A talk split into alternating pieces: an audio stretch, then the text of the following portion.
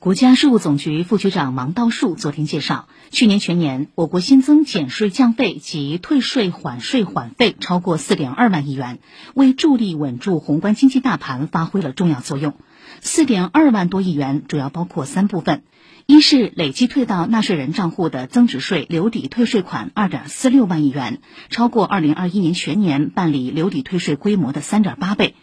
二是新增减税降费超一万亿元，其中新增减税超八千亿元，新增降费超两千亿元；三是办理缓税缓费超七千五百亿元。